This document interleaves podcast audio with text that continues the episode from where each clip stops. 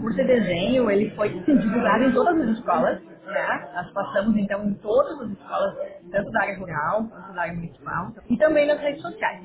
Né? Então essa foi feita a divulgação. Então todas as escolas tinham um regulamento, estavam sabendo, e aí tivemos essa participação de quase mil, mil desenhos. Todos os alunos ah, participaram da escola ou foi selecionado só alguns? Na verdade, depende da escola, né? Tem escolas que deixou a critério dos alunos participarem ou não, né? Não, não, não, não foi obrigatório, então assim, foi para quem quis participar de quinto ou nono ano apenas, né? E algumas escolas todas participaram. Aí a comissão, né, nós montamos uma comissão, então um professor da escola, um aluno e, e um membro do Recicla para escolher um desenho por escola. Então, para a final, foi um desenho por escola. Nós tínhamos 18 desenhos e nesses 18, então, que foi feita a votação.